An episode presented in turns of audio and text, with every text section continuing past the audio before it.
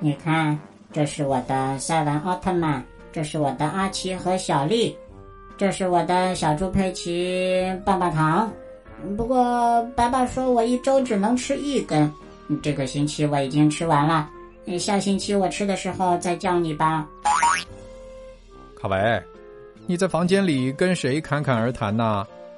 是不是在跟卡特打电话呀？卡特最近忙着在月球探险呢，根本没工夫接我的电话。嗯，主要是月球上没有信号。爸爸。我在跟新来的维尼熊说话呢，我在向他介绍我们家，让他快点熟悉起来。不过，爸爸，你刚才说的侃侃是谁呀？我怎么不记得有这么一个人呢？嗨，你刚才太过于全神贯注了，没有听清白爸的问题。侃侃不是个人名。我说的是“侃侃而谈”这个成语。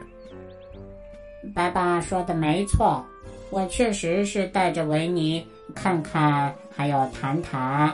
哎，你看他笑得多开心呀！哎呀，我都说了，“侃侃而谈”是个成语，它的意思并不是看一看、谈一谈。来，卡维，带着小熊维尼一起坐下，白爸给你讲一讲这个成语故事吧。好耶，好耶！嗯，维尼，刚刚忘记给你介绍了，我们家还有一个家庭成员，就是白爸，他讲故事可厉害了。哎，卡维同学过奖过奖。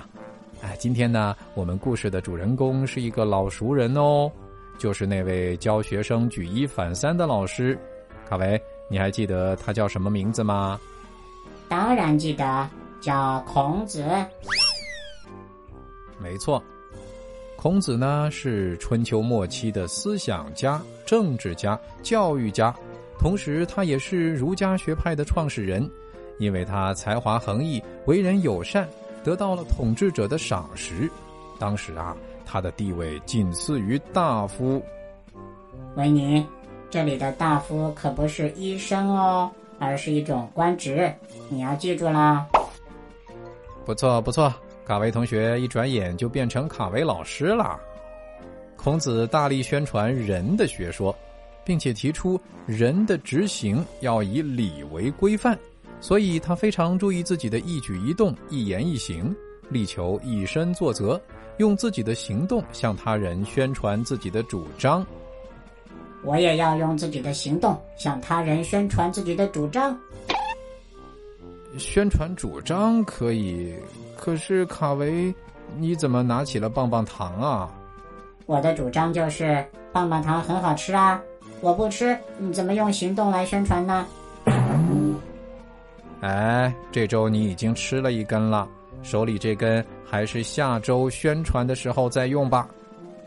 孔子平时在家乡和乡亲们谈话的时候非常温和恭顺，以至于大家都觉得他不善辞令。朝廷里有一群反对他主张的大夫们，听说以后，觉得他官职不如自己高，就想趁机欺负他。哼，这群坏人！孔子，你不是有三千门生吗？你们一起去反抗！哈哈哈哈！孔子先生可不是那么好欺负的。面对大夫们的刁难，他从容不迫，虽然和颜悦色，态度谦恭。但是不卑不亢，十分健谈，因为他的言行举止都非常符合礼仪，所以大夫们不仅没有欺负到他，反而被他说的哑口无言了。孔子先生也太棒了吧！来吧，我要向他学习。那就先从做一个有礼貌的小机器人开始吧，加油哦，卡维同学。侃侃而谈出自《论语·乡党》，用来形容一个人理直气壮、从容不迫的说话。卡维，再来造个句吧。小白同学知识渊博，古今中外，上知天文，下知地理，他都能侃侃而谈。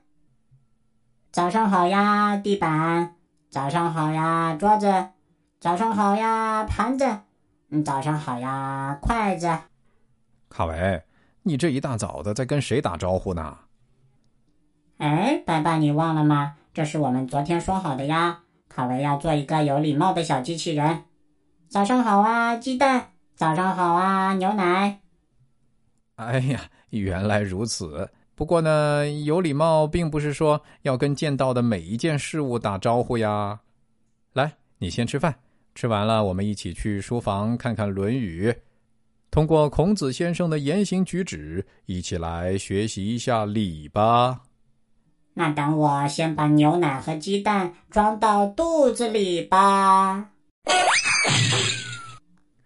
好了，小朋友，侃侃而谈这个成语你学会了吗？最后，我们一起来想一想，“侃侃而谈”这个成语最初是用来形容谁的呢？欢迎你留言告诉白爸。玩转迪士尼，快乐下江南。白爸夏令营早鸟优惠价倒计时最后一星期，还剩四组名额了，赶紧添加白爸的微信，拼音全拼白爸大白。报名上车吧！